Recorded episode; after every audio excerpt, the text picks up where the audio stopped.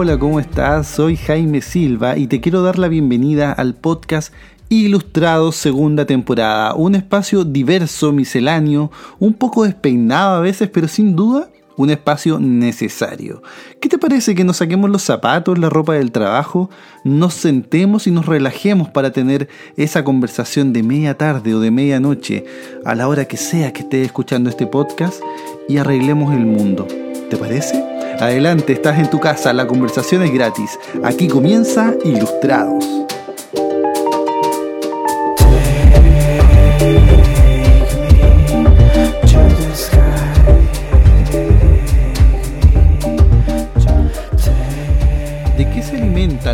Creativas? Este tema lo decidí abordándolo bien desde lo personal, es decir, decidí comenzar esta segunda temporada de Ilustrados estando una tarde X en mi habitación mirando todas las cosas que tengo aquí alrededor mío y me puse a pensar de dónde, de dónde había sacado cada cosa, de dónde venía, cuál era el origen de cada una. De algún viaje, de algún regalo, alguna compra impulsiva, que nunca faltan. Y sí, queridísimo radio escucha, como decían antes los locutores, ¿se acuerdan? Me encantaba esa palabra. Queridísimo radio escucha. Tú estuvieras ahora en mi habitación, encontrarías de todo. O sea, lápices, obvio, soy ilustrador, encontrarías blogs de dibujos de distintos tipos, muchos libros, libros de idioma, de historia del arte, guías de viaje, de fotografía, de moda, hasta de tarot, varios discos musicales también, algunos muy antiguos, eh, cuadros, cuadros que he comprado en distintos viajes, un gran mapa del mundo donde quiero ir pinchando también con un alfiler cada uno de los países y ciudades a los que he visitado. Ya, eh, este mapa mundi es muy lindo porque tiene un marco dorado, es muy grande el mapa mundi, y de cada alfiler que he ido colgando, yo descuelgo también una etiqueta, una pequeña etiqueta dorada, y donde en esta etiqueta yo he escrito en una pequeña frase la ciudad, la fecha eh, en, la que fui, digamos, y qué es lo que significó para mí ese viaje. Entonces ahora yo, para rememorar cada uno de esos viajes, que ya han pasado algunos harto tiempo, eh, voy, miro la etiqueta y me transporto con solamente leer esa frase. Entonces, de este modo, cuando yo sea muy viejo, y mi mente quizá ya esté media, media, media malita y ya no recuerde los detalles, tengo la fe de que esa pequeña frase escrita me va a ayudar a volver a ese lugar de nuevo y me traerá la sensación de estar ahí otra vez. Obviamente, cuando sea viejo yo pretendo llenar aún más de alfileres este, este mapa, este cuadro. Y bueno, entre otras cosas también te podrías encontrar con muchos juguetes dentro de mi pieza. Muchos juguetes, que es una manía que me empezó ahora a surgir el año pasado, 2020, con la pandemia. Bueno, yo no sé en realidad si fue la pandemia o la soltería, no tengo idea, pero me he dado en el gusto de comprar varias figuras de personajes que me han gustado en la vida. Ya, y así fue como llegué a tener más de 50 juguetes metidos en mi habitación, imagínate. Ahora, tú te has de preguntar, ¿y este tipo qué onda no tiene otro lugar donde guardar sus cosas? ¿Que las tiene todas metidas dentro de la pieza, del lugar donde duerme? Y mira, te podría responder que sí y que no.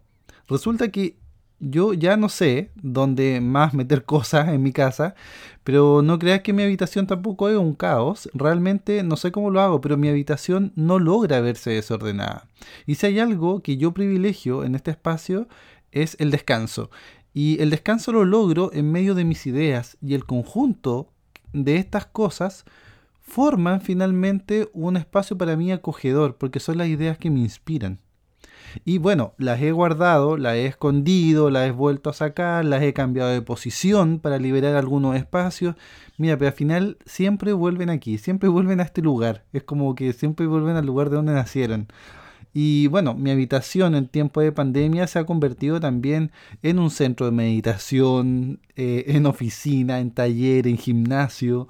Y de alguna forma todas estas transformaciones del significado de este espacio es raro, pero no se interrumpen entre sí. O sea, si tú puedes pensar y mirar esto es una juguetería, esto es un taller de arte, es todo es todo y, nada a la vez. Así muy poético, no sé, poesía barata puede ser, pero es todo y, nada, y, en el sentido de que nada se interrumpe, no es un caos, no logra ser un caos. Y te lo digo porque yo creo incluso que, esto no logra ser un caos porque yo recurro a estos recuerdos que significan para mí todos los objetos que tengo en la habitación para poder empezar a dibujar cualquier aventura que significa la ilustración.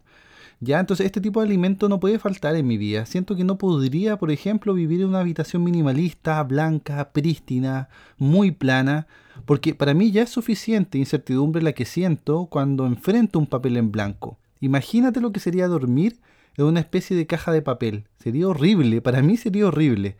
Lo que más me aterra, para mí en la experiencia como ilustrador, es el papel en blanco, en el sentido de que tiene tantas posibilidades, son infinitas las posibilidades que tiene un papel en blanco. Y ese momento previo al primer trazo eh, es un poco aterrador porque existe un universo ahí, un lugar donde todo puede ser y todo puede pasar. Nunca sé lo que va a resultar de ahí, nunca sé en realidad lo que voy a dibujar. Y esa incertidumbre me provoca un poco de miedo y parálisis al principio, un poco yo creo semejante a lo que siente el actor antes de salir a escena en el teatro. Entonces, bueno, luego eso se me pasa y, este pánico escénico se va diluyendo. Pero eso llevado a una habitación minimalista que no tenga prácticamente nada, eso para mí sería pero inviable totalmente. Ahí me volvería loco. Pero volviendo al tema de las inspiraciones, creo que es fundamental que las cosas que te inspiran te acompañen todo el rato. Es la única manera de ir mejorando tu técnica o, tus conocimientos, cualquiera sea tu oficio.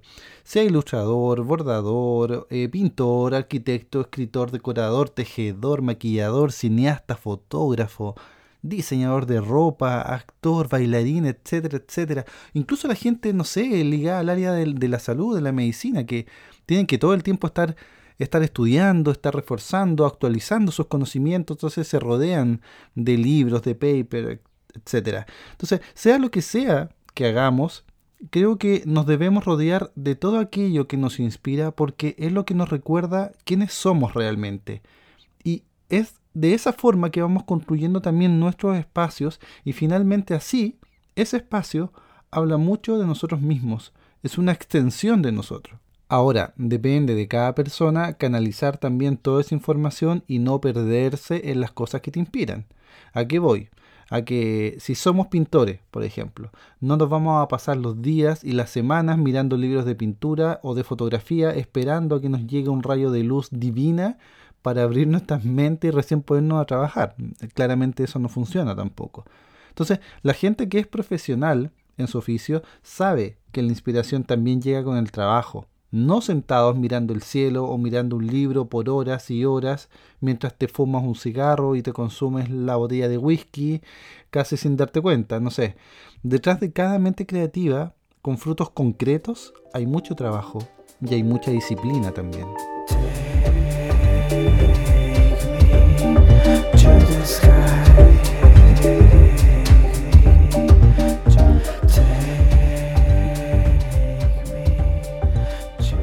Hubo un tiempo en mi vida en que me acerqué bastante al mundo fitness y ahí conocí por primera vez lo que era la motivación, la lucha por lograr tus sueños, tus objetivos y el no descansar hasta conseguirlos en el fondo. Empecé a escuchar frases motivacionales, de autoayuda, de todos esos hombres de, de, los que yo me rodeaba. Hombres que vivían también cuidando su dieta, su ejercicio, miraban videos de gente que ya había logrado lo que ellos querían. Entonces ellos lo que hacían era alimentar su mente de aquello que también nutría su espíritu. Y eso le daba las fuerzas a ellos para poder levantarse cada día más temprano y ser un poco mejores que ayer y estar un poco más cerca de su meta. Y ahí también me di cuenta lo, lo prejuicioso que puede llegar a ser el mundo con algo que no entiende o no está dispuesto a hacer.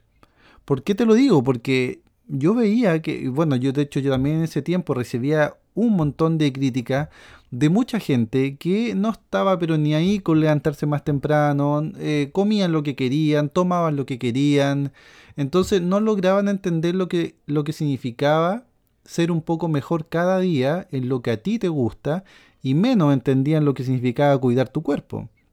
Entonces a mí me decían, oye, ¿qué te pasa, Jaime? O sea, ¿por qué tanto culto al cuerpo? Me lo decían como que fuese un error o algo tan estúpido que yo estaba haciendo.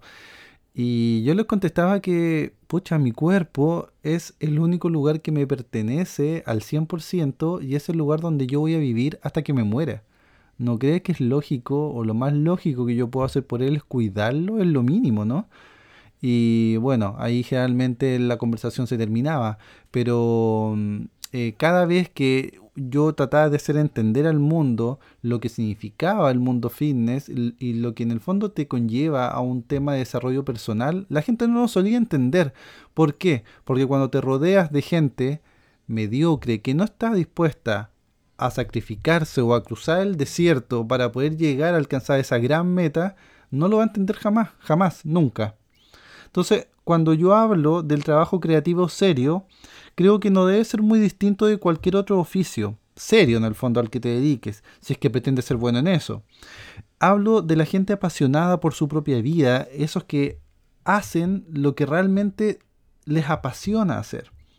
Aquí yo no estoy considerando los que trabajan en X cosas, aquellos que simplemente dicen, ah, no, sí me gusta mi trabajo y en realidad lo único que quieren es que llegue el fin de semana y olvidarse del trabajo, que viven para recibir un sueldo justo, simplemente para vivir bien, pagar cuentas y luego morir en el olvido sin dejar huella en el mundo, salvo la huella que puedan dejar en sus hijos si es que los tienen, digamos.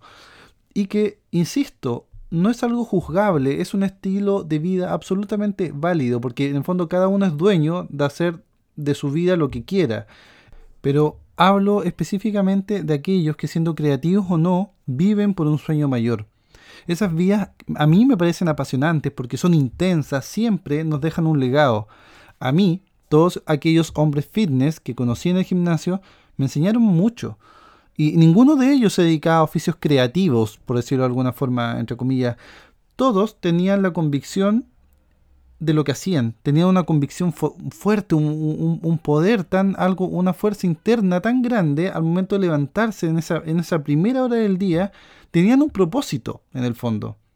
Y para tener esos cuerpos, digámoslo, hay que ser perseverante, hay que tener convicción, hay que tener determinación. Y es lo que a mucha gente, incluso creativa, les falta.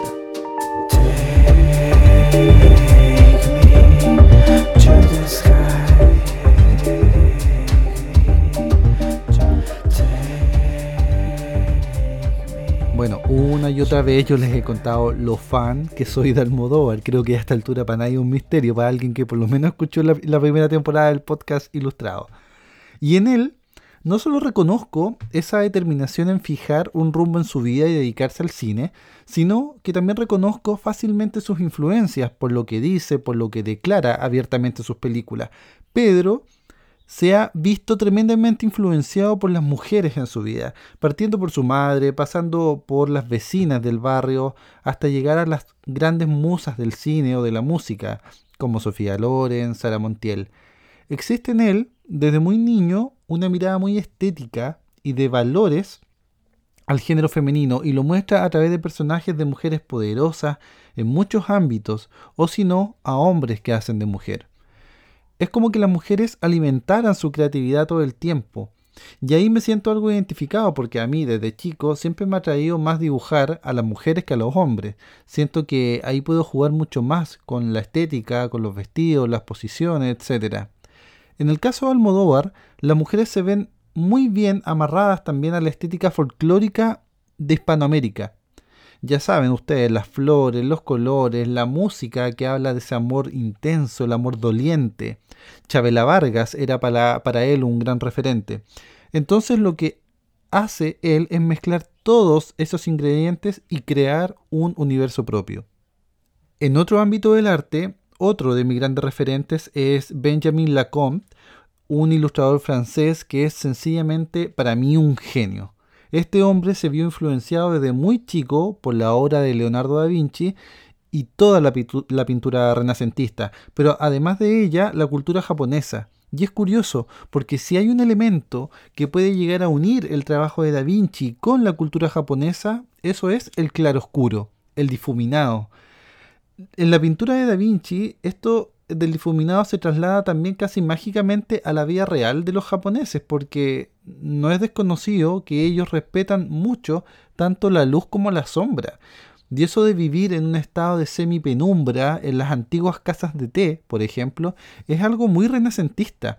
Y eso ha ayudado a que la obra de Lacombe tenga también una línea continua y sea muy coherente. Entonces, todo esto me hace pensar que finalmente las mentes creativas, sobre todo las ligadas al mundo del arte, se alimentan de todo lo que encuentran a su paso, son capaces de darle siempre vuelta a la realidad, al mundo concreto, inventar historias, personajes, colores donde sencillamente no los hay y los demás tampoco los ven. El año 2018, la revista Forbes España hizo una lista con más de 100 mentes creativas que abarcan muchas disciplinas. Está súper interesante la lista. Y va desde las artes hasta los negocios. Sí, porque en el mundo de los negocios también se puede ser creativo. Porque un empresario que logra captar una necesidad universal, del ser humano y crear una solución para ello y esa solución además se replica a nivel mundial, eso es una mente creativa sí o sí. Entonces, dentro del listado estaban, te voy a dar solo algunos, no te, voy a nombrar los 100. Em, estaba Virgil Abloh de Louis Vuitton, que es un diseñador y DJ. Estaba Kengo Kuma, un arquitecto japonés, uno de los más grandes genios de la, de la historia actual de la arquitectura, Juan de Antonio, que es CEO y fundador de Cabify, de más está a decir porque este hombre está en la lista, ¿no? Eh, Anthony Luis Aduris, que es chef de, uno de los restaurantes más codiciados del mundo. Está Paco León también, que es actor, productor y director español. Y está Chad Hurley, que es cofundador de YouTube. Entonces, la lista, como te decía antes, es bastante extensa y sobre todo muy variada. Pero lo importante aquí es saber que, contrario a lo que cree mucha gente, de que los artistas son volátiles, de que nunca están con los pies en la tierra, que les cuesta aterrizar, etc., tanto ellos como los creativos en cualquier otro rubro son personas capaces de conectar y adaptarse a cualquier situación. No así las mentes cerradas y las mentes muy técnicas, las mentes creativas son capaces de aprender de todo si así lo dispusieran. Y este es uno de los puntos más importantes a los cuales me, me gustaría llegar. Imagínate que fue el mismo Albert Einstein quien dijo, la imaginación es más importante que el conocimiento. Entonces creo que la moraleja es nunca subestimar a una persona, porque nunca sabes lo que está pasando en su cabeza ni cuáles son sus reales capacidades. Lo que ocurre mucho es encontrarnos con gente creativa que no está en el lugar correcto o que aparentemente no encaja. Bueno, a mí mismo me ha pasado muchas veces, pero es muy probable que esa persona sea potenciable en otros aspectos que tú no estás viendo y probablemente en un campo donde tú simplemente no des una. Y es así como funciona el mundo. Sinceramente, yo no le creo mucho a, Einstein cuando dice que es más importante la imaginación que el conocimiento. Bueno, al menos no estoy muy de acuerdo con él. Creo que la imaginación y el conocimiento son igual de importantes y funcionales en la medida que ambos se complementen, ya sea viviendo estas dos cualidades en una sola persona o en dos personas diferentes. Pero claramente ambas partes son importantes para que el mundo funcione.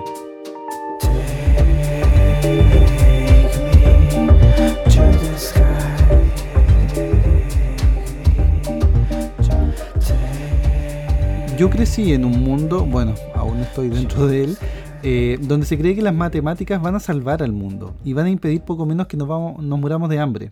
Sin embargo, creo firmemente en la idea de que sin mentes creativas, ese mundo matemático científico no podría existir. Ambos polos y todas sus graduaciones entre medio existen por algo, y ese algo es el equilibrio.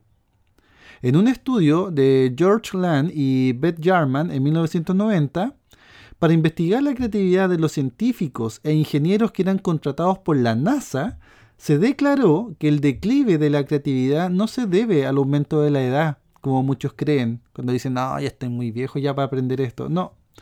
Esos bloqueos mentales vienen de las instituciones o los grupos sociales en los que el niño se ve obligado a integrarse y le imponen. O sea, este bloqueo viene de mucho antes. Bueno, eso también tiene que ver con aquello que te decía de las personas creativas que tú te puedes encontrar en tu grupo de trabajo, en tu familia, en tu grupo de amigos incluso. Personas que tú ves que de alguna manera no encajan, pero al mismo tiempo marcan una pauta. Y en tiempo de pandemia, una de las cosas que más ha resultado beneficiada es justamente la creatividad. Porque ante la tragedia se activa en el hombre un mecanismo que se llama subsistencia. Y esa subsistencia conlleva una adaptación a las circunstancias, a nuevos escenarios y comenzar a ver otras posibilidades de solución del problema. Una mente creativa de por sí es sobreviviente y le cuesta mucho menos este camino de adaptación a nuevos escenarios. Es por ello que las empresas actualmente buscan esta cualidad en sus empleados, justamente para garantizar la subsistencia de sus negocios. Y ahí te das cuenta que se puede ser creativo en cualquier rubro. Y se puede y es muy necesario además, porque poco a poco las máquinas van a ir reemplazando la mano de obra. Efectivamente, eso algo, es un discurso también que venimos escuchando hace harto rato, pero hay algo que las máquinas nunca van a poder reemplazar, que es esa capacidad humana de llevar los productos a otros humanos, de escribir una buena columna, de crear sensaciones en el consumidor. Esa es una obra ligada a la creatividad, y con esa obra los negocios también subsisten. Entonces, para todos aquellos que en algún minuto nos trataron de volátiles, déjenme decirles que la volatilidad, que muchos ven como un defecto, exige visión y un anticiparse a los problemas para generar nuevas oportunidades y soluciones. Resolver problemas de hoy pensando en el mañana. Y las mentes creativas suelen ser efectivamente mucho más ágiles y son la principal arma para enfrentar la adversidad. Sin embargo, también es necesario entender que ser creativo exige ser humilde, pues es necesario comprender que tanto nuestro lado derecho como el izquierdo del cerebro son necesarios y complementarios también para alcanzar el éxito. O si no, no existiría un Pedro Almodóvar, un Benjamin Lacombe, un Givenchy, un Alexander McQueen, un Stephen Hawking, un Bill Gates. Todos ellos son sinónimos de creatividad, indudablemente, de servicio por lo que crearon para la humanidad y de dinero. Lógicamente, el dinero como resultado de, de toda esta creatividad y este servicio es el éxito, el éxito traducido en el dinero también, que no tiene nada de malo, al contrario. Entonces, la mente creativa, queridísimo Radio Escucha, se alimenta de todo aquello que te entrega el mundo hoy para construir un mejor mañana, ya sea individual o colectivamente.